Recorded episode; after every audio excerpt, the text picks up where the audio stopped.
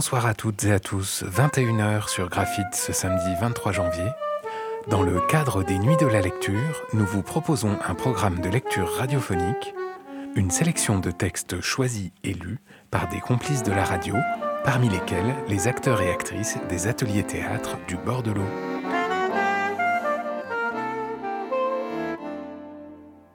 Mes frères, qui donc est plus responsable que le goéland qui découvre un sens plus noble à la vie et poursuit un plus haut dessein pour ceux qui l'ont précédé?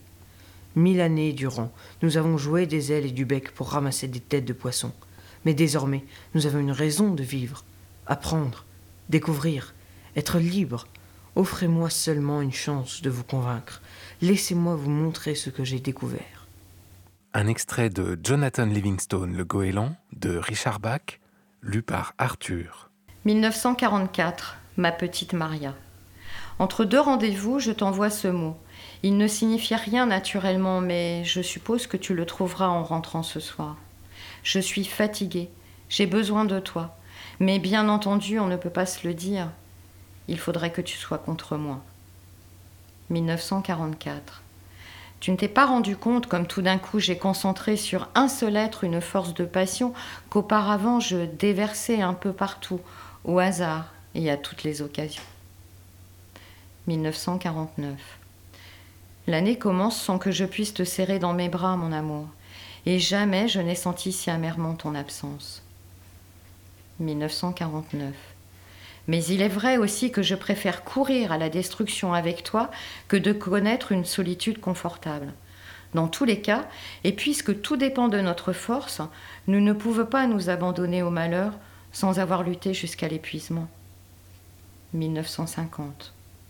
S'il y a quelques mois ou quelques années on m'avait prié de faire un vœu qui, exaucé, justifierait à mes yeux ma vie, j'aurais simplement désiré d'être un jour près de toi, ce que je suis aujourd'hui.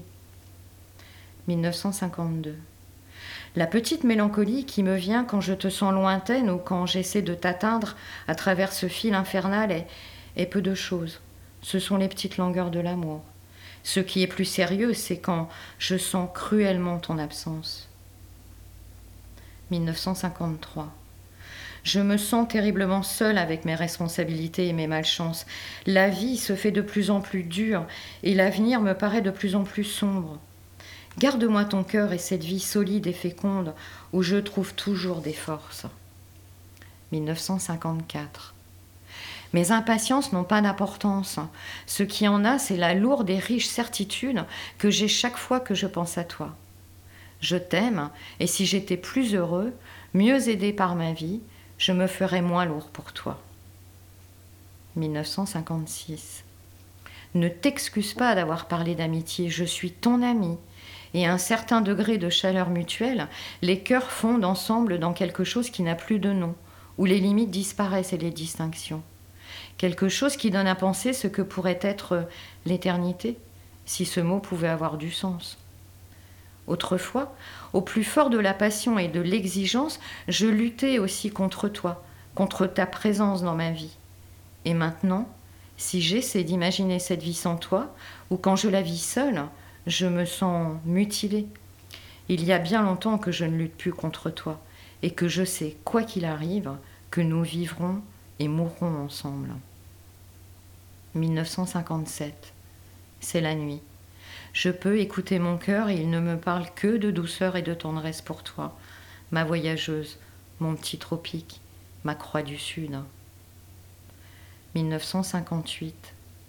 Ton absence, ton silence et ces téléphones où je ne te sens pas à l'autre bout du fil, l'exil où tout cela me jette ont fini par peser de plus en plus sur moi et par m'attrister. Bêtement, je le sais, mais irrésistiblement. Sans toi, je ne vaux rien, voilà la vérité. 1959. Ce que tu appelles le romanesque, c'est la foi dans la vie, la certitude qu'elle est autre chose que l'affreuse vulgarité des jours et des êtres, qu'elle est toujours surprenante, imprévue, qu'elle recommence tous les jours. J'ai appris de toi non pas que la vie était autre chose que mort et négation, mais qu'elle était admirable avec la mort et la négation. Et je l'ai appris peu à peu, sans le savoir, en te regardant vivre. 1959. Bon, dernière lettre. Juste pour te dire que j'arrive mardi par la route, remontant avec les Gallimards lundi. Je te téléphonerai à mon arrivée, mais on pourrait peut-être convenir déjà de dîner ensemble mardi. Disons, en principe, pour faire la part des hasards de la route. Le 6 juin 1948, Maria Cazares et Albert Camus se croisent boulevard Saint-Germain, se retrouvent et ne se quittent plus. Une correspondance ininterrompue pendant 12 ans montre bien le caractère d'évidence irrésistible de leur amour. Extrait des correspondances avec Maria Cazares d'Albert Camus, lu par Nathalie. L'atterrissage. Une fois la tempête passée, tu te demanderas comment tu as fait pour la traverser. Comment tu as fait pour survivre. Tu ne seras pas très sûr, en fait, qu'elle soit vraiment achevée. Mais sois certain d'une chose. Une fois que tu auras essuyé cette tempête, tu ne seras plus le même. Tel est le sens de cette tempête. Haruki Murakami. Tu m'avais dit Ouessant. À la gare Montparnasse, j'ai dit Finisterae et suis monté dans le premier Paris-Brest, direction la mer. Pour qui aime le train, quatre heures de rail, ce n'est rien. L'arrivée à l'aplomb du port de commerce est l'une des plus belles que je connaisse. Encore dans le compartiment, et déjà la tête tout entière dans le grand ciel de l'ouest. On touche des yeux l'horizon, les navires en partance, les grues qui allongent leurs coups de girafe mécanique, les cris des goélands et on chavire, soulevés par une déferlante de joie. Estourbi par la transparence de l'air, j'ai traversé la gare en alcôve de verre les paquets de pluie n'avaient plus qu'à me laver de la capitale.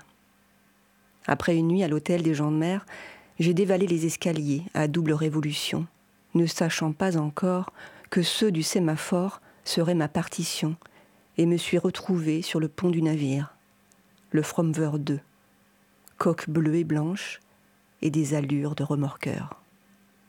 Tu m'avais dit pars au bout du monde, pars au bout de la terre, et je suis parti sur une île née au milieu de l'océan, une île du Finistère. De l'autre côté de l'horizon, de l'autre côté du Fromver, il y a une île où des femmes et des hommes s'aiment dans le vent. Il y a une île où des femmes et des hommes vivent dans le rêve de l'océan. Au premier éperon, dans un parfum de sel et des relents de fioul, j'ai assisté aux échanges de colis avec la camionnette jaune de la poste. J'ai vu les citerniers bretons, comme sur un tarmac d'aéroport, perfuser le navire qui ronronnait d'un son métallique. J'ai vu le fioul rouge pour les groupes électrogènes de la centrale électrique de Lille, le gasoil détaxé coloré en bleu pour les cargos. Et j'ai pensé aux couleurs primaires de Nicolas de Stahl à ces lettres lumineuses écrites à ses parents aimés, et à celles que je déverserai en gravité sur les paysages. Ouessant est devenu une urgence à vivre. Cet appel d'air contient tous les parfums et les humeurs du monde qui éloignent de la servitude de l'ordinaire, des jours et des attentes déçues. Sanglots longs qui jaillissent comme des accords de raïkouder. J'entendais Il y a des vies plus vraies que d'autres. Je répondais Qu'est-ce que le sens de la vie? Respire, marche, pars, va-t'en, me soufflait Sandrard. Si j'avais été pilote, je serais parti dans le ciel. Si j'avais été apnéiste, j'aurais plongé vers les abysses. Ma consolation sera une île, Ouessant, la plus éloignée des îles du Ponant, encore préservée de la standardisation des pensées et de la confiscation des plus fortunés. Un petit territoire idéal pour faire le tour de sa vie, se cacher aussi et renaître dans le passage et l'exil que suppose l'écriture. Il y a dans ce bout du Finistère quelque chose qui offre la solitude nécessaire à cette descente au fond de soi. À cela s'est ajoutée l'envie de regarder dans les yeux ceux qui résistent, debout face à la mer, loin des métropoles, d'écouter et de lire au revers des nuages les histoires qui éclosent comme les enfants nés dans le secret des tempêtes. Je vais puiser des réponses à la source des grands vents, avec l'espoir d'un nouveau départ, et laisser monter le rêve qui sauve de tout. Dans ce voyage à la verticale, je vais accorder mon pouls à celui des lieux et rencontrer les habitants avant qu'il ne soit trop tard. Car je crois arriver à un moment où Ouessant est en train de changer de monde. Ce sera tout un hiver sur une île bretonne. Ce sera toute une saison dans un sémaphore. J'allais vivre dans l'haleine de la mer, captive de cette bulle océane, de ses variations et de ses couleurs, du flux des nuages et de la houle. C'est simple. En entrant dans cet arc de cercle ouvert sur l'horizon, on reçoit un tel choc, une telle déflagration de lueur crue, que l'on en deviendrait ermite. Un court instant, je me dis que je pourrais décider de ne plus en sortir, pour m'isoler de la furie du monde et vérifier mon goût pour la solitude. C'est ainsi qu'un jour d'automne, je suis arrivée. En suspension, au beau milieu de l'océan, j'ai suivi la course du soleil et ai vécu l'éternité d'un jour, aimanté par le vide de l'immensité, dans le vent frappant par rafales. Le mouvement incessant de la mer faisait le reste, et surtout l'essentiel, car à Ouessant tout est lié à la présence immuable, comme le temps des dieux. À partir de ce moment-là, j'ai su que je ne raterais aucun lever et coucher de soleil. Voilà des années que je n'ai pas posé mon sac. Fini la fièvre du voyage. Après sa circumnavigation, c'est Phileas Fogg qui saute du ballon en marche et se mue en Robinson. C'est arrivé comme cela. Je suis entré au sémaphore avec ce sentiment d'arriver à destination, avec un rêve de voyage immobile à vivre, un rêve de huis clos. Polarisé par l'horizon, ne rien faire d'autre que guetter là où se couche le disque solaire. J'en aurais pleuré de joie, une puissance folle, avec derrière soi toute la poussée continentale. L'envie de claquer la porte au monde et de se calfeutrer du dehors, de regarder la mer et ses lumières. Tu en as mis du temps, me dit une petite voix intérieure. La chambre de veille, devenant l'île dans l'île, un refuge, un cabinet d'écriture baigné d'un reflet de nacre. Là, je me suis senti en gestation. J'allais renaître, dans cet œil, mieux dans ce ventre de verre, en contact direct avec les éléments, du premier jour jusqu'au dernier. En une nuit, Ouessant m'a révélé sa part d'ombre, comme un appel. J'ai compris que j'allais puiser ma renaissance dans cette ultra-noir qui infuse partout, sur terre comme sur mer, dans le cœur des femmes aussi. Les Ouessantines sont captives de cette couleur, car elle éponge du malheur. Elles te diront, c'est dans le noir que l'on se réveille à la vie. J'en passerai donc par une plongée dans les zones les plus sombres de l'île. Un monde fait de failles et de crevasses, de doutes et de confessions, là où peut surgir la lumière, comme les éclats du phare dans la profondeur de la nuit. Le drame et le décor sont là, et bien plus encore. On ne tarde pas à se découvrir une passion pour le jeu de go et le mécanisme des grandes horloges. Et le créache, dans sa dichotomie des couleurs, donne la note sur la partition insulaire. Grand fauve des plaines aux allures de zèbre, il domine l'île de son panache bicolore. En chef d'orchestre d'un ensemble symphonique, il entre dans la danse au diapason du soleil. Sa tête de poivrier se met en rotation et déploie ses bras de lumière, tandis que ses cousins, phares, comme autant de sphères cristallines, trouvent leur place dans un merveilleux roulement à billes. Il faut dire que dans ce Far West, tout tourne en multipistes et avec nous, dans un lent mouvement, tellement lent qu'une quasi-immobilité nous projette dans l'éternité. C'était un extrait de Tu m'avais dit Ouesson de Gwenaël Abolivier, lu par l'auteur. Offrande. Au creux d'un coquillage, que vienne l'heure claire, je cueillerai la mer et je te l'offrirai. Y dansera le ciel, que vienne l'heure belle, y dansera le ciel et un vol d'hirondelles. et un bout de nuage, confondant les images, en l'aurore nouvelle, dans un reflet moiré, dans un peu de marée, dans un rien de mirage, au fond d'un coquillage, et te les offrirai. Offrande de Esther Granek, lue par Billy. 7 heures, maman. Allez, ma petite marmotte, il est l'heure de se lever. 7h30, papa. Espèce de cochon, tu ne pouvais pas faire attention, j'ai maintenant plein de chocolat sur mon pantalon. 9h26, Monsieur Loriot, mon professeur de maths. Laurent, petit singe, si tu crois que je ne te vois pas faire de grimaces à Karim. 10h04, Valérie, fiche le camp face de je ne te parle plus. 12h11, grand-mère. Alors mon biquet, c'était comment l'école ce matin? 14h42, Monsieur Dubus, professeur de PS. Mais bouge-toi, espèce d'éléphant C'est un sprint, pas une course d'escargot 15h06, Bruno en cours d'histoire géo. File-moi ta feuille, j'ai pas appris ma leçon. Oh, sale vache 17h18, encore grand-mère. Eh bien mon lapin, pas trop dur cet après-midi? 18h30, je suis sur la table de la cuisine, un cahier ouvert devant moi. J'ai un dessin à faire pour demain. Sujet, dessinez votre autoportrait. Ça ne va pas être facile, je crains. Qui suis-je de Bernard Friot, lu par Lillet. Le lièvre qui partit à point. C'est une vieille histoire, celle d'un lièvre et d'une tortue qui décidèrent de faire la course. Une course très inégale sur le papier. Mais cette fois, le lièvre qui connaissait ses classiques décida de ne pas se faire avoir en laissant trop de temps d'avance à la tortue. Malin, il partit suffisamment tôt afin d'arriver bon premier. Sans forcer l'allure, il chemina d'un bon pas sûr de gagner. Néanmoins, on ne se refait pas. Il perdit beaucoup de temps à poster sur son compte Instagram quantité de selfies et stories, likés en abondance par ses groupies, qui étaient toutes friandes de ses multiples poses athlétiques.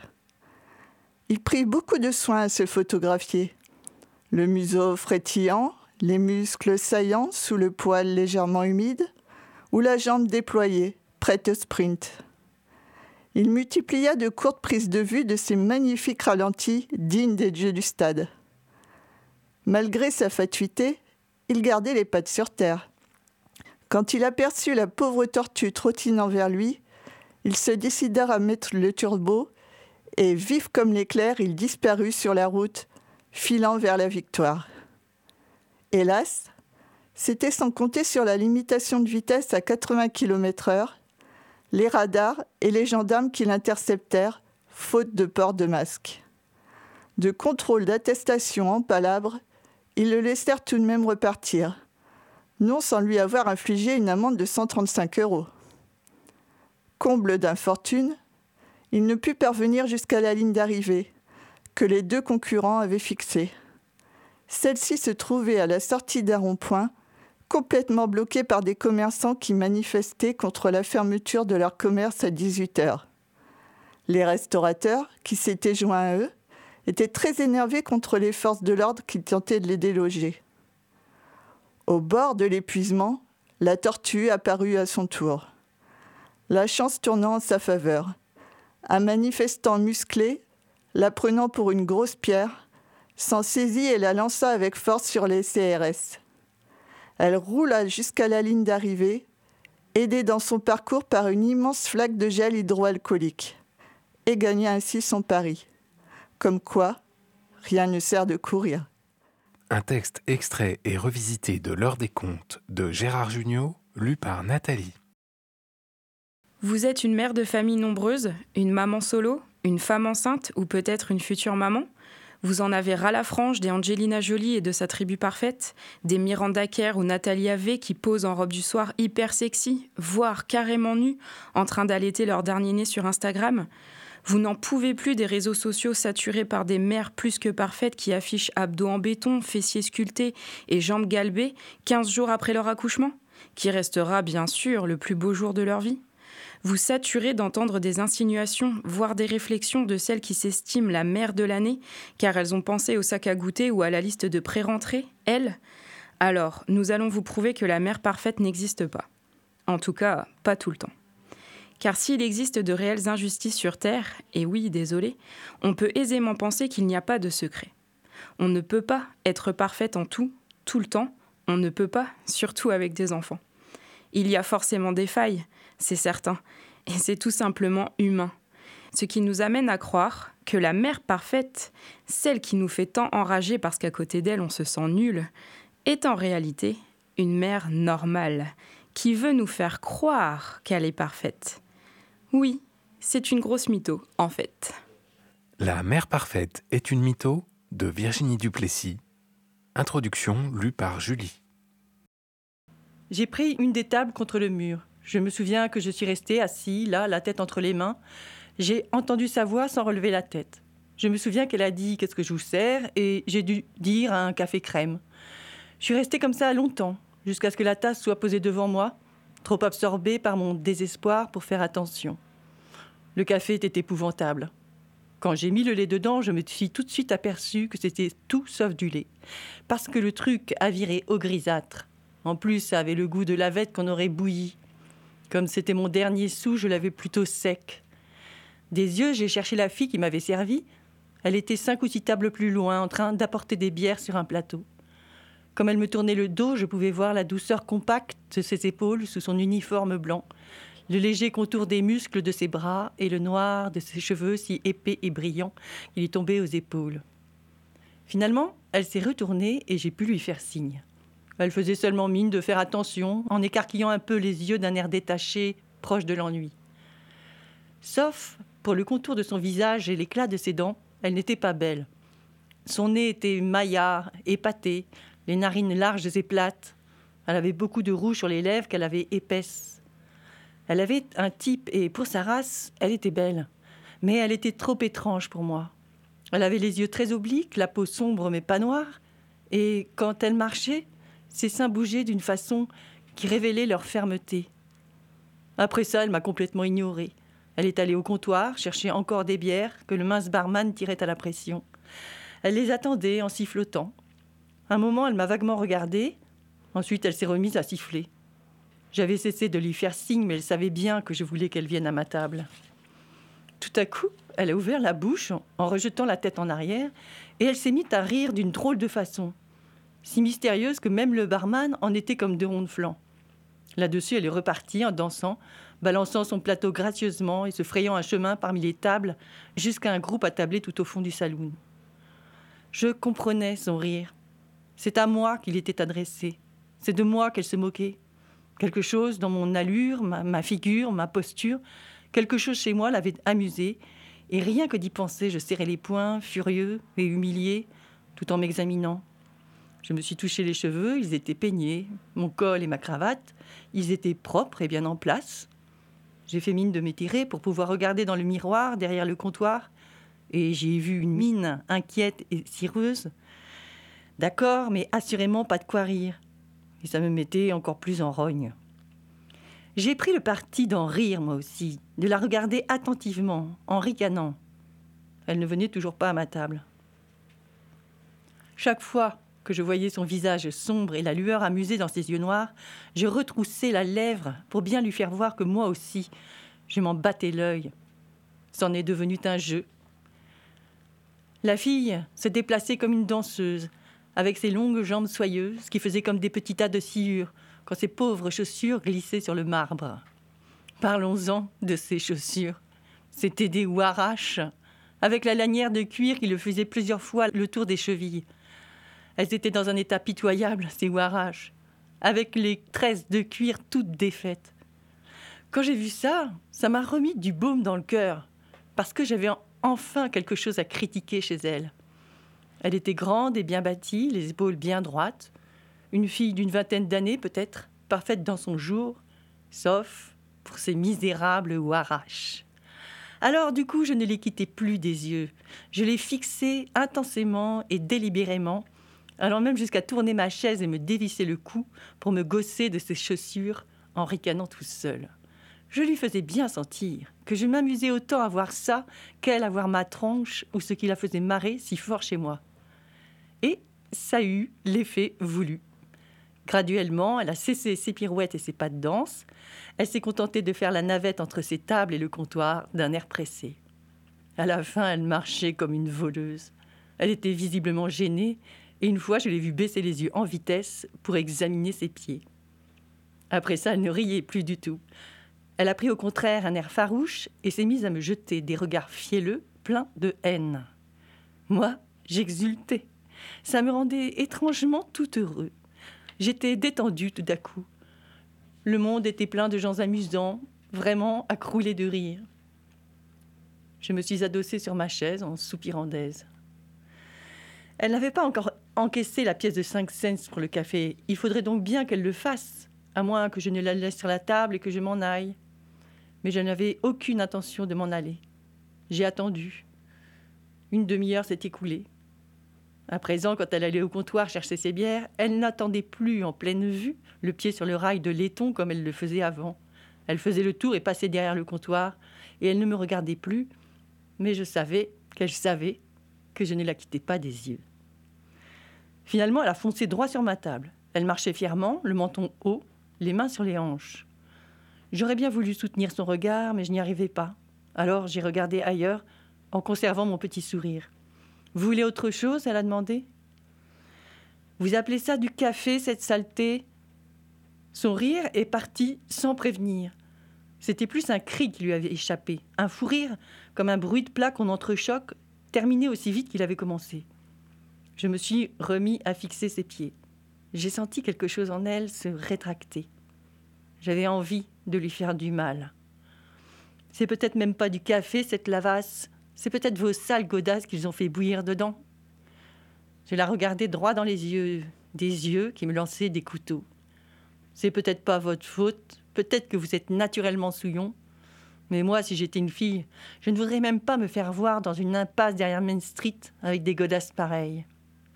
J'avais quand même le souffle court en terminant, mais elle, je voyais ses lèvres pleines qui tremblaient, et les poings qu'elle avait fourrés dans ses poches se tordaient sous le tissu raide. Je vous déteste, elle a fait. Je sentais sa haine. J'en sentais l'odeur. Je pouvais même l'entendre émaner d'elle. Mais j'ai continué de faire le malin. J'espère bien, j'ai fait d'un air mauvais parce qu'il n'y a sans doute que les types bien que vous ne pouvez pas sentir. Là, elle a dit quelque chose d'étrange qui m'est resté. Elle a dit Je voudrais vous voir crever d'une crise cardiaque, ici, sur cette chaise. Visiblement, elle était très contente de sa sortie, et j'avais beau ricaner toujours, elle est repartie avec le sourire. De nouveau, elle s'est plantée devant le comptoir en attendant ses bières, et ses yeux ne me quittaient plus, brillants qu'ils étaient de leurs vœux étranges. Mais j'étais loin d'être à mon aise, même si je riais toujours. Elle dansait de nouveau de table en table avec son plateau, et chaque fois que je la regardais, elle réitérait son souhait avec le même sourire. Si bien que cela a commencé à faire de l'effet sur moi, un effet mystérieux. Je devenais de plus en plus conscient de mon organisme, de mes battements de cœur et des papillons que j'avais dans l'estomac. Je sentais bien qu'elle ne reviendrait plus à ma table et je me souviens en avoir été comme soulagée. Tout d'un coup, un trouble étrange s'est emparé de moi et j'étais impatient de quitter cet endroit pour ne plus voir son sourire persistant. Avant de partir, j'ai fait quelque chose qui m'a procuré grand plaisir. J'ai pris la pièce de 5 cents dans ma poche et je l'ai mise sur la table. Ensuite, j'ai renversé la moitié de mon café dessus. Qu'elle éponge ça avec sa lavette? La dégoûtation brunâtre s'est allée partout sur la table et coulait déjà par terre quand je me suis levée. Arrivée à la porte, je me suis arrêtée pour la regarder une dernière fois. Elle souriait toujours, du même sourire. De la tête, j'ai indiqué le café renversé.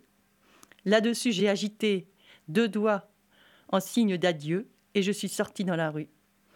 Je me sentais de nouveau en pleine forme. Les choses étaient comme avant, le monde plein de choses amusantes. Un extrait de Demande à la poussière de John Fante, lu par Linette.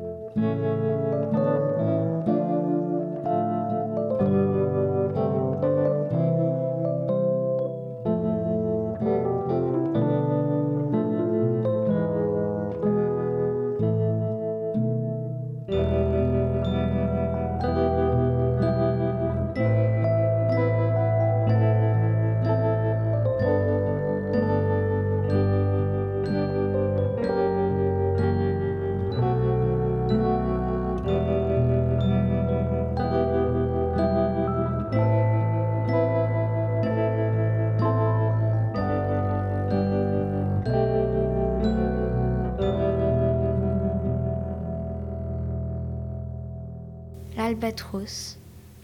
Souvent, pour s'amuser, les hommes d'équipage prennent des albatros, vastes oiseaux des mers, qui suivent, indolents, compagnons de voyage, le navire glissant sur les gouffres amers.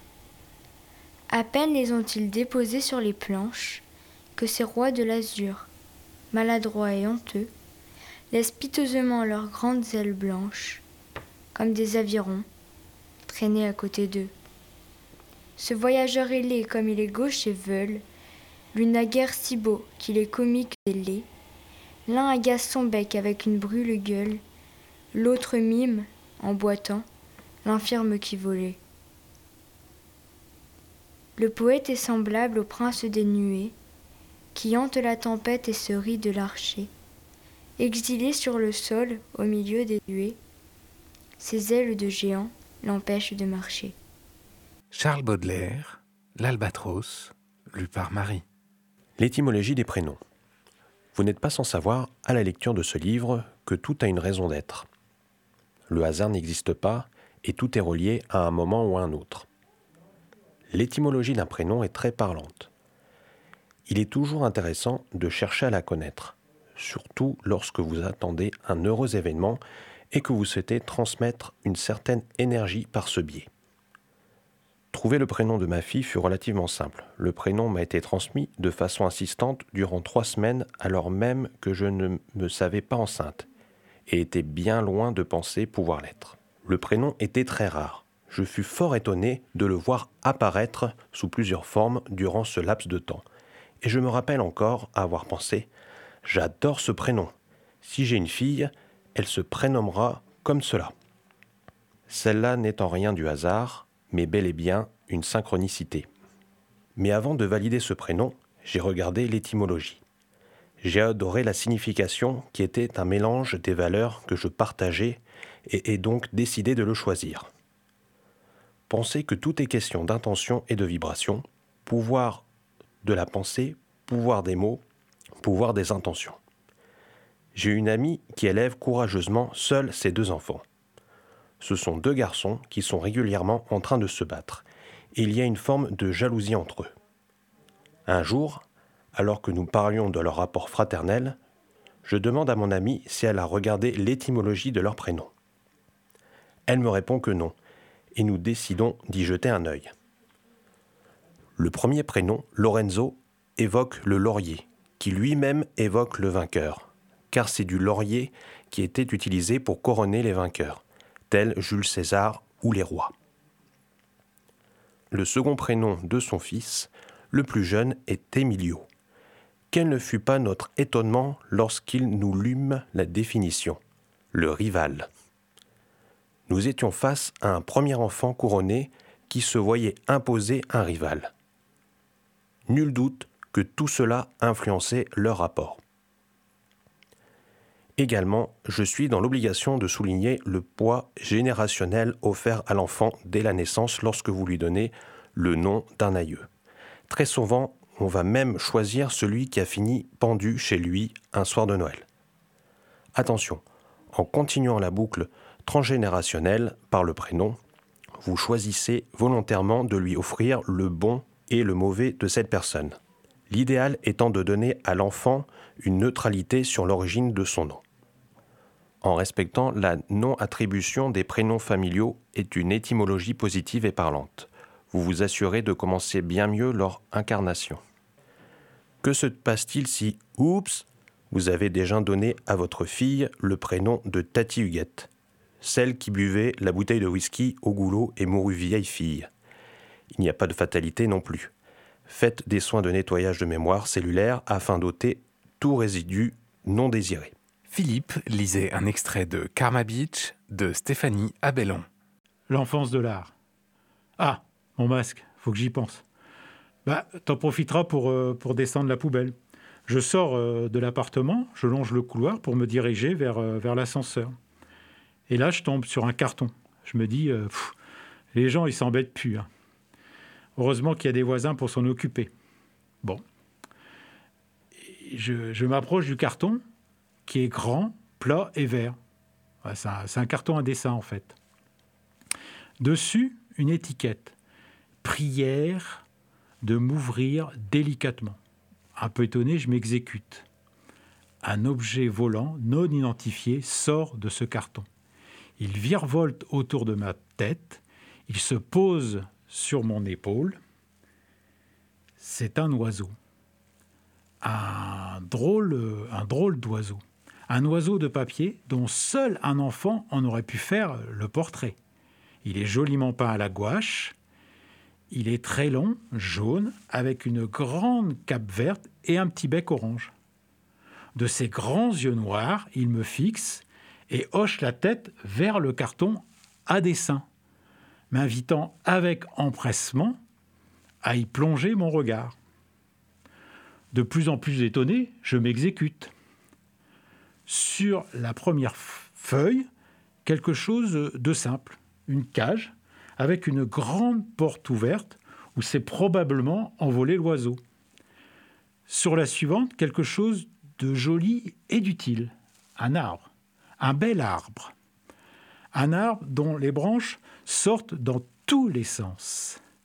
Des branches noires, longilignes et graciles, d'où fleurissent des boutons d'or. L'oiseau y a trouvé la plus belle branche et s'est posé dessus. L'arbre, quant à lui, grandit à vue d'œil. Derrière un autre arbre, tout vert, au, feuillage rouge, apparaît. Bientôt un autre, encore un autre, encore un autre. Une forêt émerge du carton à dessin. Je me retrouve dans un univers extraordinaire. Une forêt aux mille formes et aux mille couleurs, digne d'une peinture d'enfant toutes les formes et toutes les couleurs se sont donné le mot. Un triangle rose, un rectangle bleu, un ovale vermillon. C'est une fête pour les yeux. Euh, c'est à vous ce carton un, un voisin sortant de l'ascenseur m'interpelle. À la vitesse de l'éclair, la forêt, emportant l'oiseau, s'engouffre dans le carton la magie a totalement disparu. Je réponds de façon hésitante, euh, non. Ouais, euh, faudrait quand même pas prendre le couloir pour un dépotoir. Hein. On peut pas continuer comme ça, quoi. Euh, il faut le dire au syndic, de toute façon. Hein. Ça peut plus durer comme ça. Le voisin rentre chez lui en claquant la porte. Je prends le carton à dessin, ma poubelle, et je rentre chez moi je pose le carton devant une fenêtre que j'entrebâille. J'espère ainsi libérer l'oiseau et recréer la magie, retrouver la forêt aux mille formes et aux mille couleurs, retrouver la musique, la magie irréelle des formes et des couleurs. Perdu dans mes pensées, je descends mécaniquement les escaliers pour vider ma poubelle. Arrivé à la cour extérieure, je lève distraitement les yeux au ciel. Et là, qu'est-ce que je vois? Dans un ciel tout bleu, un grand rond tout jaune, un petit triangle orange et un grand rectangle vert. L'oiseau de papier a pris son envol. Sa grande cape verte flotte fièrement au vent. Et là, qu'est-ce que j'entends? Il chante. Et ça, c'est très bon signe. Ça veut dire que la magie opère de nouveau. Ma poubelle s'est transformée en une jolie canne et je me retrouve au beau milieu de la forêt aux mille formes et aux mille couleurs. L'oiseau se penche de nouveau sur mon épaule et avec un large sourire, il me glisse. Dites, est-ce que je ne vous fais pas un vrai plaisir d'être si jolie C'est l'enfance de l'art inspiré librement de Prévert, paroles, et de l'ouvrage Enfance de l'art, méthode pour accompagner les enfants à la peinture, au bivier et au berre. Un texte dit par Pierre. Intimité. L'être humain est parfois bien idiot dans sa nature. L'autre jour, j'attendais mon train sur le quai Troyen, dans le froid glacial de l'hiver. Le vendredi soir, c'est une horreur. En plus, ils mettent un TER alors que nous sommes au moins une centaine à vouloir prendre place. Bref, j'étais là, entre les moufles et le bonnet, en train de me servir de la respiration pour entretenir une certaine chaleur au creux de l'écharpe, lorsque je repensais au documentaire de la veille sur Arte. Les manchots de la banquise. Ils sont des milliers à coloniser les plages glacées et ont une technique bien à eux pour braver les ardeurs du froid.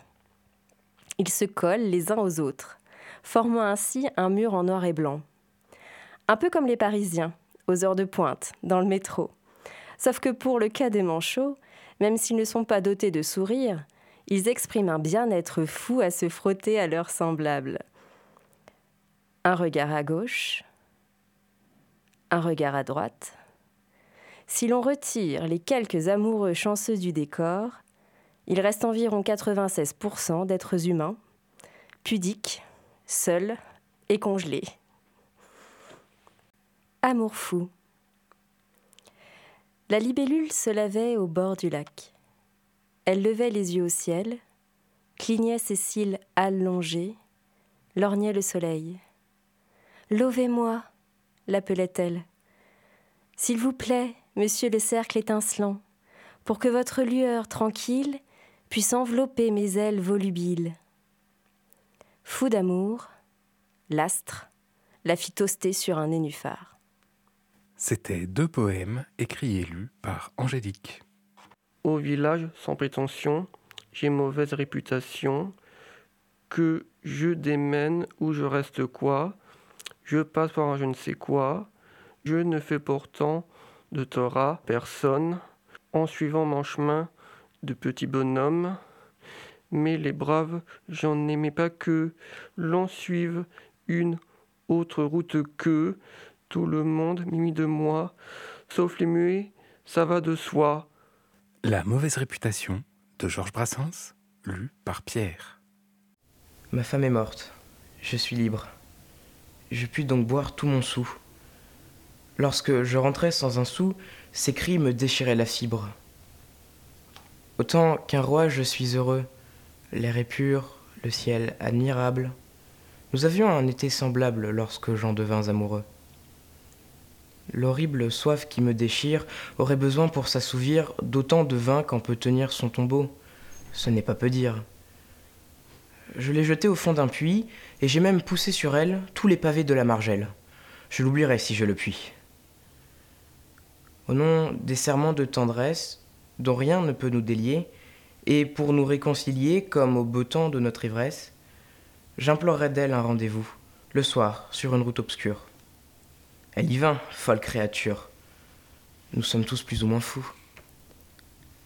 Elle était jolie, quoique bien fatiguée, et moi, je l'aimais trop. Voilà pourquoi je lui dis Sors de cette vie. Nul ne peut me comprendre. Un seul parmi ces ivrognes stupides songea-t-il dans ces nuits morbides à faire du vin un linceul Cette crapule invulnérable, comme les machines de fer, jamais, ni l'été ni l'hiver, n'a connu l'amour véritable. Avec ses noirs enchantements, son cortège infernal d'alarmes, ses fioles de poison, ses larmes, ses bruits de chaînes et d'ossements. Me voilà libre et solitaire. Je serai ce soir ivre-mort. Alors, sans peur et sans remords, je me coucherai sur la terre et je dormirai comme un chien. Le chariot aux lourdes roues, chargé de pierres et de boue, le wagon enragé peut bien écraser ma tête coupable ou me couper par le milieu. Je m'en moque comme de Dieu, du diable ou de la sainte table. Le vin de l'assassin, Charles Baudelaire, lu par Louis. J'ouvre les cieux en deux, hurle le vent pour rien, altéré et loyal comme seul mantra. Onéida, tu viens, au pouvoir arc-en-ciel, visible aux humains qui t'honoreront baie et de tout le divin sera dissimulé. Nul ne peut résister, transpercé d'un coup sec.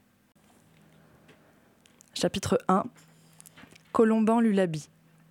Les dieux déversent leur colère sur les hommes qui ont oublié. Royaume de Riwalen, Ama, capitale. Je n'étais qu'un petit garçon quand c'est arrivé. Mais pourtant, ma mémoire est aussi fraîche que si cela s'était passé la semaine dernière. C'était le jour tant attendu de mon premier cours de cheval. C'est comme ça que je parlais de mes premières leçons d'équitation, qui, je l'espérais, me conduiraient plus tard à commander la garde royale. J'étais tout excitée en me dirigeant vers les écuries. Je courais et sautais depuis ma chambre, en passant par les cours intérieures, sur le petit pont et le chemin pavé que ma nourrice avait fini par arrêter de vouloir faire de moi un prince modèle. J'avais été un enfant, et rien qu'un enfant, durant ces quelques minutes. On m'avait déjà emmené me promener de ce côté, et j'avais, à de nombreuses reprises, caressé le museau ou le flanc de l'un ou l'autre des chevaux royaux, mais je n'étais encore jamais monté. Les gardes faisaient cela avec tant de prestance et de grâce, malgré leur armure puissante ou l'étendard qu'ils tenaient, que j'espérais bien me montrer à la hauteur. Ma nourrice me laissa au bon soin de mon précepteur, Louison Nam. Son premier conseil ne fut pas le plus rassurant de tous ceux que j'ai pu entendre dans ma vie. Nul besoin de magie pour être un bon cavalier. La magie, pour moi, même à l'âge de 4 ans, semblait être un atout en toute occasion. Elle facilitait la vie, comblait mes désirs, et je n'imaginais pas qu'on puisse faire sans. Mais ce précepteur allait m'apprendre des choses bien plus importantes pour le futur, des valeurs qui m'étaient encore inconnues à ce moment-là. Le goût de l'effort, le courage et la notion de sacrifice. Une nouvelle sorte de liberté s'ouvrait à moi, loin des conventions habituelles du palais de mon oncle, le roi. Après plusieurs semaines de sortie, d'abord en poney, puis en double poney, mon précepteur avait jugé que j'étais tout à fait apte à monter mon premier cheval. Je buvais ses paroles et tout ce qu'il m'avait appris. Je le connaissais sur le bout des doigts. Sortir du palais blanc, c'était un privilège, même s'il ne s'agissait que d'aller dans les jardins. Mais je le chérissais, en me disant que mieux je saurais faire, et plus on me laisserait chevaucher sur ces impressionnantes mais si douces montures. Je rêvais alors de sortir de l'enceinte de la forteresse pour cavaler dans les plaines et les bois. Cependant, je me gardais bien d'en dire mot, de peur qu'on abrège mes leçons sur le champ. Alors qu'on m'avait enfin hissé sur la selle de celui qui allait devenir mon meilleur allié, et que nous en étions tout juste à faire quelques pas dans les jardins, le ciel s'obscurcit brusquement. Des nuages de suie, plus noirs que les immenses cheminées de notre salle de bal, s'amoncelaient au-dessus de nos têtes, dans un vent qui balayait ma royale chevelure. En ce qui m'avait semblé ne durer que quelques minutes, on ne distinguait plus rien dans les allées.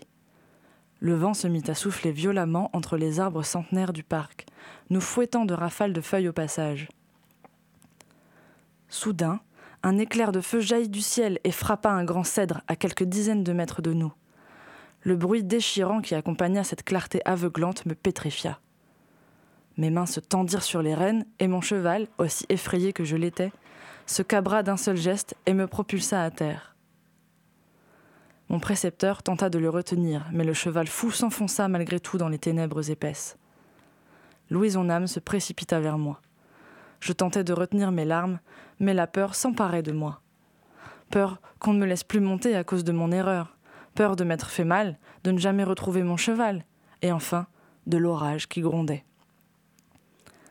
Tout va bien se passer, petit prince, me dit-il de sa voix franche et posée. Il m'aida à me relever, puis me porta dans ses bras puissants. Pour lui, je ne pesais rien. Ma nourrice, elle, faisait un gémissement affreux à chaque fois qu'elle devait me soulever de terre. Louise en âme faisait de son mieux pour garder son calme, mais je sentais une précipitation inhabituelle dans ses gestes et dans ses pas. Pourtant, ma peur se calma, mais maintenant que l'émotion passait, la douleur de la chute se ravivait. J'essayais de me sentir aussi courageux qu'il me le montrait et ne dis rien. Louison me ramenait vers le château. Tout allait bien se passer. On n'y voyait pas un mètre. Les nuages avaient complètement obscurci l'horizon et le vent nous piquait les yeux de la poussière qu'il charriait. Un deuxième éclair s'abattit non loin. L'arbre se fracassa sous son pouvoir destructeur. Je me cramponnais à la veste de mon précepteur comme si ma vie en dépendait. Je sais aujourd'hui que d'une certaine manière, ma vie en dépendait. Machinalement, je me mis à compter les secondes en entendant le tonnerre, comme on m'avait appris à le faire, pour savoir si l'orage était proche. Et il aurait dû l'être, car la foudre était déjà tombée dans le parc, nous en étions témoins. Pourtant, le tonnerre ne gronda qu'après une minute. Cette tempête défiait les lois élémentaires de la nature qu'on m'avait enseignées. Le vent hurlait dans mes oreilles, et l'homme qui me serrait fort, essayant de me protéger du mieux qu'il pouvait de ses larges bras, avait du mal à me tenir dans les pans de son par-dessus. Son âge avancé et la nuit qui nous enveloppait n'aidaient pas à rejoindre l'abri sûr que constituait pour nous la forteresse avec la hâte que nous aurions voulu. Seules les lumières venant de l'intérieur du palais blanc le guidaient. Par intermittence, je l'entendais étouffer un cri. Il s'arrêtait une seconde, ses muscles convulsaient frénétiquement, puis nous repartions. Quand nous arrivâmes enfin devant les portes, on ne nous ouvrit pas sans mal, car la force du vent jouait contre les gardiens qui poussaient. La bourrasque s'engouffra dans le château comme un invité malfaisant. Les candélabres s'éteignirent en une fraction de seconde, et nombre d'objets se jetèrent sur le sol à son passage. Le marbre résonnait des dégâts causés. Une fois dans les murs, porte fermée, je pus finalement distinguer le visage de mon sauveur. On avait rallumé les chandelles d'un claquement de doigts, mais leur lueur blafarde lui peignait une triste mine. Louison âme saignait des nombreuses griffures infligées par la tempête. Les déchirures de son manteau m'apprenaient qu'il n'avait sûrement pas suivi le chemin, mais que nous étions passés par des fourrés et des ronces pour rentrer. On aurait même dit qu'il boitait. Le vent, dans sa force invisible, lui avait envoyé plus que des feuilles et de la poussière. Des branches mortes et peut-être même des rondins de bois coupés lui avaient barré la route. Je ne m'étais pas rendu compte de la bravoure extrême qu'il avait fallu pour me protéger. C'est plusieurs heures plus tard que j'aperçus les premiers dégâts visibles de l'ouragan. À la lumière des éclairs qui bombardaient, je vis l'état du jardin royal. Des branchages jonchaient le sol, les arbres les plus fragiles avaient été arrachés, le tout s'animant sous l'effet des rafales de vent comme un décor de théâtre d'ombre. Même vu de l'intérieur, c'était effrayant. Ma nourrice se précipita alors vers moi en courant, comme si j'étais celui qui avait le plus besoin d'aide moi dont les seules égratignures provenaient de la chute de cheval. Elle m'entoura d'une grosse couverture et me prit dans ses bras à son tour avec un empressement qui manquait cruellement de délicatesse. Je gémis cette fois par mécontentement plus que par douleur. Elle m'emmena sans plus tarder dans ma chambre, m'allongea sur le lit et alla chercher le médecin. Je m'en sortais avec des hématomes et une clavicule cassée qui fut guérie aussi vite qu'elle s'était cassée je retrouvais, non sans mécontentement, l'univers empreint de magie de mon quotidien princier. Mais une chose me tourmentait et me tourmente encore dans certains rêves. Je n'ai même pas remercié l'homme qui avait pris tous ces risques pour me ramener. Je n'en ai jamais eu l'occasion. Je suppose que Louise en âme a été remerciée par quelqu'un d'autre que moi, et par là même renvoyée, puisque je ne l'ai jamais revue au palais. La tempête continua de cogner pendant qu'on m'examinait des pieds à la tête. Le vent ne cessait de hurler le lendemain encore, puis le surlendemain toujours, et ce pendant des semaines, avec la même intensité. À cette obscurité si tenace s'ajouta une pluie battante quand les éclairs et le tonnerre semblaient enfin s'éteindre. Mon sommeil en pâtissait beaucoup. Le bruit du tonnerre, puis finalement celui de la pluie frappant les carreaux, devenait plus insupportable de jour en jour. Rester enfermé dans le château me rendait nerveux. C'est un vrai petit prince que je déambulais dans les couloirs sombres sans me préoccuper de l'heure qu'il pouvait être, décoiffé et vêtu de mon pyjama. À hauteur de la salle du trône, j'entendis de grands éclats de voix. Mon oncle, le roi Amastan Lulabi le Bon, était en train de crier après je ne savais qui. D'où je me situais, je ne pouvais rien voir sans dévoiler ma présence. Notre souverain, au tempérament d'ordinaire si calme et réfléchi, semblait dans une colère peu commune. Je ne l'avais encore jamais entendu élever la voix de cette manière. Je me cachai donc derrière un épais rideau de velours mordoré, car ma curiosité prit le dessus sur la peur d'être découvert. Avons-nous des nouvelles des messagers? s'enquérait mon oncle. Aucune pour le moment, sire, répondait l'intendant. Mais ils devraient déjà être revenus. Je ne compte plus les jours depuis qu'ils sont partis. J'ai besoin de réponses. Nous avons tous besoin de réponses. Le royaume entier les réclame. Cette tempête qui n'en finit pas, tous les dégâts qu'elle cause, cela n'a rien d'un orage ordinaire. Mon oncle pestait, parfois sur son interlocuteur, parfois pour lui-même. La salle du trône est l'une des plus belles du palais. La hauteur sous plafond me rapetissait encore plus que je ne l'étais à cet âge. Chaque objet délicatement ornementé ajoutait à l'apparat de la pièce. Quand les portes se fermaient, alors le silence le plus total envahissait les couloirs alentours. En revanche, lorsque les portes étaient ouvertes, comme ce soir-là, si tant est qu'on était bien le soir, les voix résonnaient depuis l'immense pièce jusqu'à la petite galerie, à tel point qu'on aurait pu entendre le moindre murmure. Par chance, j'éternuai au même moment que des trompettes retentirent, et ma cachette demeura secrète. Les messagers étant attendus par mon oncle et supposément par le royaume entier, rentraient enfin je ne mis pas longtemps à comprendre d'où il revenait. Un seul arriva, mal en point, De ce que je pus apercevoir de ses vêtements, fine côte de maille de bel ouvrage, plastron et ceinturon de cuir duquel tombait une épée, je compris que mon oncle n'avait pas envoyé de simples messagers. On parlait ici de chevalier. L'information devait donc être importante. Parlez, ordonna le roi. Sire, l'oracle. Le messager était à genoux, essayant de parler, mais les mots sortaient difficilement de sa bouche. Bien qu'il fût trempé, sa gorge semblait sèche. Il toussait beaucoup. En plus des blessures apparentes infligées par l'ouragan déchaîné, il devait souffrir d'une pneumonie ou d'une maladie s'en approchant. J'avais déjà entendu le médecin parler de ça à ma nourrice. Je ne voyais pas la scène d'aussi près que je l'aurais voulu, mais ce chevalier me faisait penser à mon précepteur, aussi courageux l'un que l'autre. Un serviteur revint avec ce qui ressemblait à du miel, sans doute y avait-on ajouté un remède. Toujours est-il que le chevalier avala goulûment deux pleines cuillerées de la mixture et déglutit brillamment. Ensuite, il reprit la parole devant son souverain impatient. L'oracle, sire, il n'a dit qu'une seule chose. Laquelle? Parle par tous les dieux. Le messager se leva, rassemblant ses dernières forces. Les dieux déversent leur colère sur les hommes qui ont oublié. L'Onéida est arrivée. Que tous les souverains du monde se tiennent prêts. Il tenait ses bras hauts, poings fermés, quand soudain ses jambes lui firent défaut, et il s'écroula au milieu de la salle du trône. Aussitôt, d'autres serviteurs s'affairèrent autour de lui pour l'allonger puis l'emmener. Je profitais du tumulte pour me faufiler de rideaux en rideaux et améliorer mon point de vue. J'ai toujours cru que ce chevalier avait trouvé la mort après avoir délivré son message. Aucun des autres messagers que le roi avait envoyés par-delà le pays vers différents chemins pour rejoindre Akbalou, l'île de l'oracle, ne donnèrent plus signe de vie après ça. La tempête avait dû les emporter, comme elle a pris mes parents, qui ne revinrent jamais du voyage qu'ils avaient entamé quelques jours seulement avant le début de ce cauchemar. Le roi, en cet instant, se rassit sur son trône, dans un long soupir, les mains fermement accrochées à ses accoudoirs.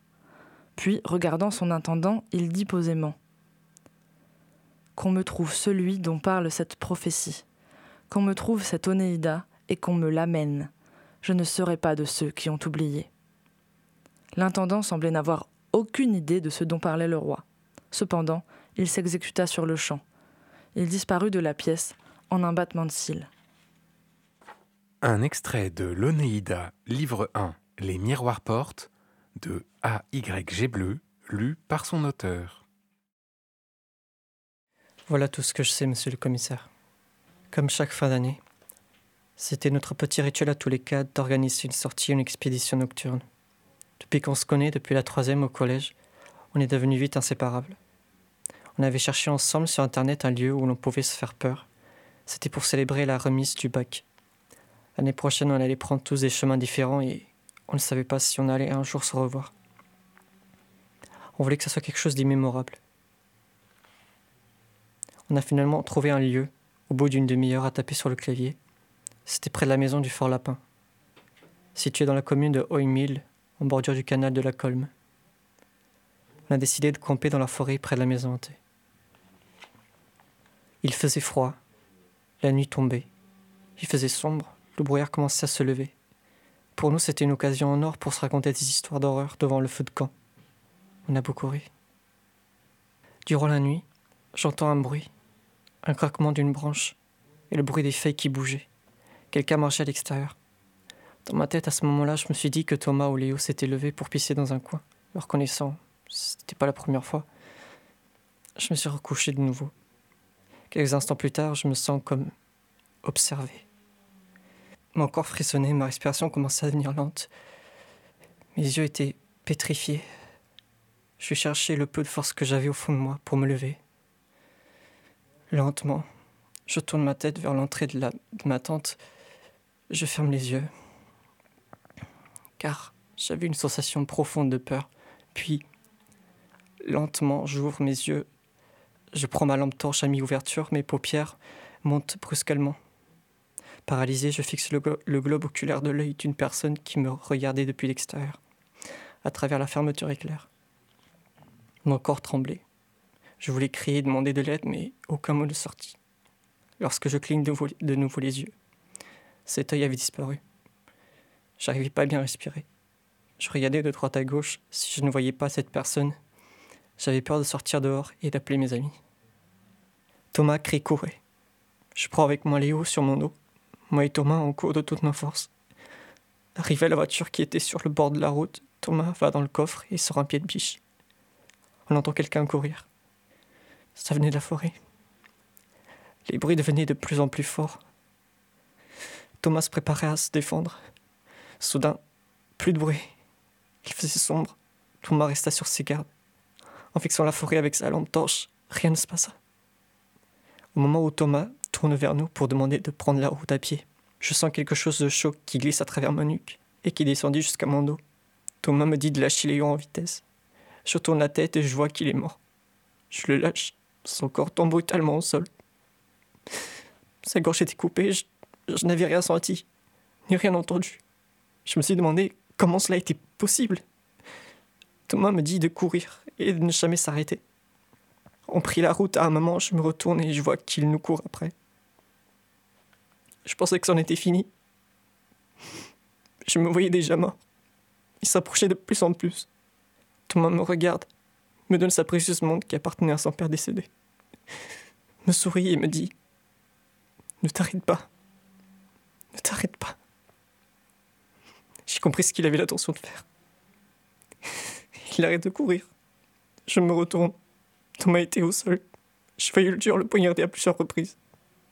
Violemment. Je courais, je cours. J'avais perdu la notion du temps. Mes jambes devenaient lourdes. Je voyais flou. Un moment, je vois une lumière au loin. Une lumière blanche. Je pensais que j'étais mort. Soudain, je sens que mes jambes ont cessé de courir. Tout mon corps a arrêté de bouger. Seuls mes yeux étaient ouverts. Et la seule chose que je voyais, c'était une lumière blanche. Et un léger écho d'une voix de femme. Au réveil, j'étais à l'hôpital. J'ai été dans le coma depuis deux mois.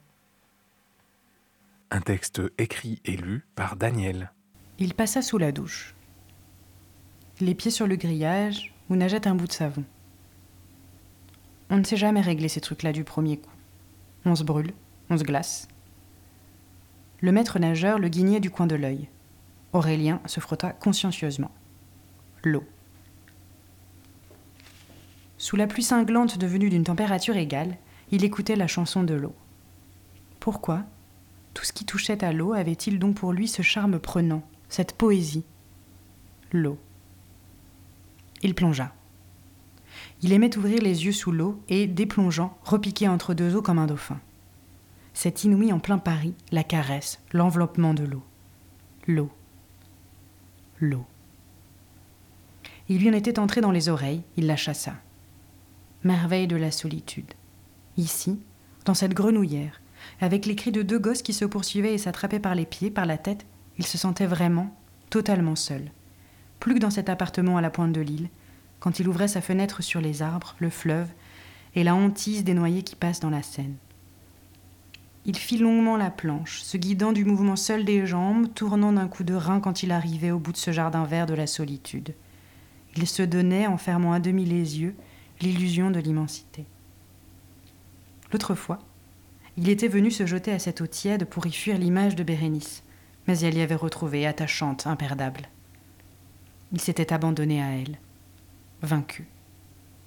Bérénice, mêlée à la caresse de l'eau, à la souplesse de la nage, à cette intimité solitaire de son corps nu, à cette paresse jointe à l'effort, à toute la merveille de la rêverie et du mouvement. Cette fois, il était revenu avec l'idée de la retrouver. Une Bérénice plus vraie que celle qui se promenait avec Paul Denis, une Bérénice avec laquelle il avait ici rendez-vous. Très vite, il éprouva sa présence, son entière présence dans le songe. Il se retourna, nageant, comme on fait dans un lit dormant avec une femme. Et dans cet enroulement d'un corps d'homme et d'une image, elle le suivit comme fait la femme, inconsciente qui épouse la courbe du dormeur. Cette imagination de Bérénice, et non plus seulement du visage, du visage aux yeux fermés qu'il aimait tant, plus réel que l'autre, mais de Bérénice entière l'enivrait dans sa force, lui donnait le goût de la dépense musculaire, et il nagea le crawl avec violence, sans ménagement, évitant de justesse ses compagnons de baignade. Qu'y a-t-il de mal à ce qu'un homme jeune qui pense à une jeune femme l'imagine tout entière et nue comme il est lui-même? Rien sans doute. Pourtant Aurélien en était brûlé, et seule la vitesse de la nage lui permettait de ne pas se reprocher de le faire. Pour aller plus vite, il essaya d'une brasse qu'on lui avait montrée à Salonique. Puis, dans une heureuse fatigue, se laissa aller soudain, détendu comme une épave flottante, s'accrocha à la rampe d'un escalier de fer. De l'eau dans les yeux, dans le nez, il s'ébroua. Qu'est-ce que c'est que cette nage-là, mon pote? dit une voix au-dessus de lui. Un type dans les 24 ans, debout sur l'escalier, les mains sur les hanches. Un gaillard pas très grand mais bien planté, des pattes velues, un thorax imberbe, les bras et les épaules d'un homme qui aurait eu la tête de plus, les mains des battoirs, la gueule sympathique, rieuse, sous des cheveux blonds encore enduits de brillantine, le nez court, épaté, une bouche un peu de traviole, une mâchoire d'équilibriste avec aux joues des muscles saillants et raillés. Un tatouage bleu et rose assez effacé au bras gauche, une rose des vents. Je te regardais faire, reprit-il. Qu'est-ce que tu tricotes avec les pieds? J'ai pas très bien saisi. Alice lisait un extrait de Aurélien de Louis Aragon. Il faut être toujours ivre. Tout est là. C'est l'unique question. Pour ne pas sentir l'horrible fardeau du temps qui brise vos épaules et vous penche vers la terre, il faut vous enivrer sans trêve. Mais de quoi? De vin? De poésie? Ou de vertu, à votre guise? Enivrez-vous Et si quelquefois, sur les marches d'un palais, sur l'herbe verte d'un fossé, dans la solitude morne de votre chambre, vous vous réveillez, l'ivresse déjà diminuée ou disparue Demandez au vent, à la vague, à l'étoile, à l'oiseau, à l'horloge, à tout ce qui fuit, à tout ce qui gémit, à tout ce qui roule, à tout ce qui chante, à tout ce qui parle. Demandez quelle heure il est. Et le vent, la vague, l'étoile, l'oiseau, l'horloge vous répondront Il est l'heure de s'enivrer. Pour n'être pas les esclaves martyrisés du temps, enivrez-vous. Enivrez-vous sans cesse. De vin, de poésie ou de vertu à votre guise. Charles Baudelaire, Enivrez-vous, lu par Grégory. C'était un programme de lecture radiophonique proposé par Graphite en association avec le bord de l'eau, dans le cadre des Nuits de la lecture. Retrouvez ce programme sur graphite.net.